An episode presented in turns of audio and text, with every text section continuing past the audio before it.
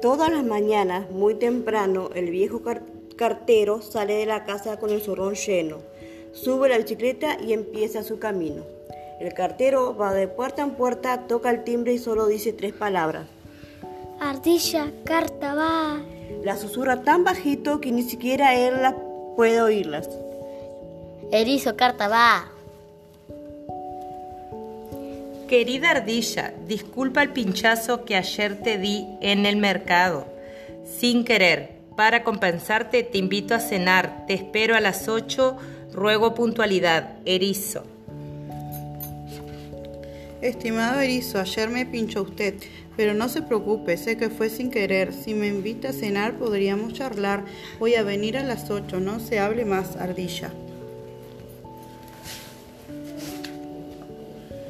A veces los vecinos del bosque le ofrecen un café, pero el cartero dice que no con un gesto tímido y rápidamente desaparece tras el polvo de su bicicleta. Lirón Cartabá. Disculpa, Lirón. Hasta el día de ayer no me di cuenta de que hoy, de que estoy picando junto a tu madriguera, con lo que te gusta el reposo. Mejor me busco otro tronco. Pájaro carpintero. Nunca se baja de ella. Carpintero, carta va.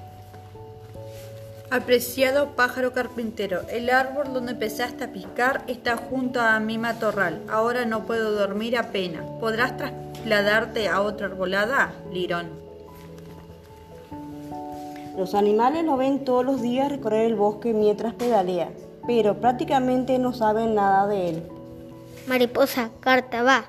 En, realidad, el cartero es un auténtico desconocido. Tortuga, carta va.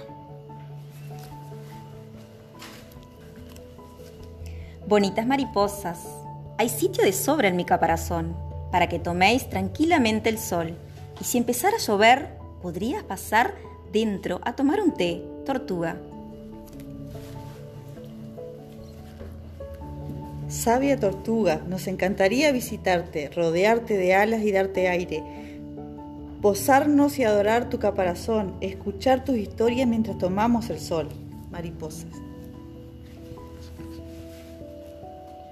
Algunos aseguran que por alguna razón el cartero está triste y por eso están callados.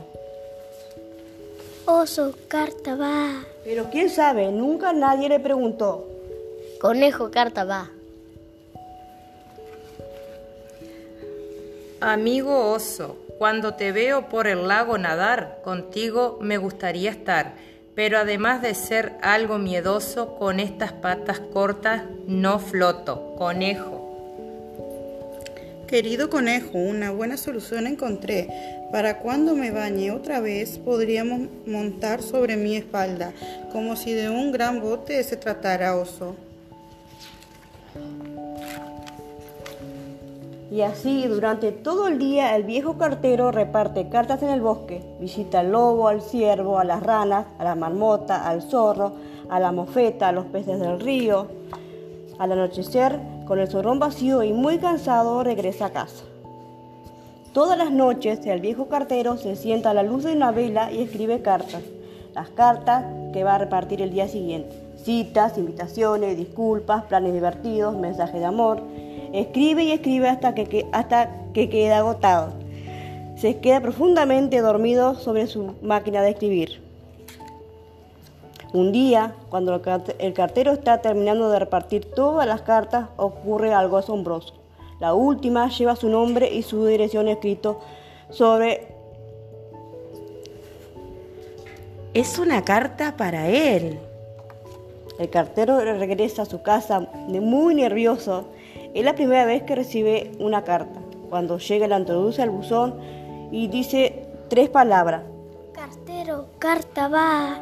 Después abre el buzón, toma la carta y entra a casa.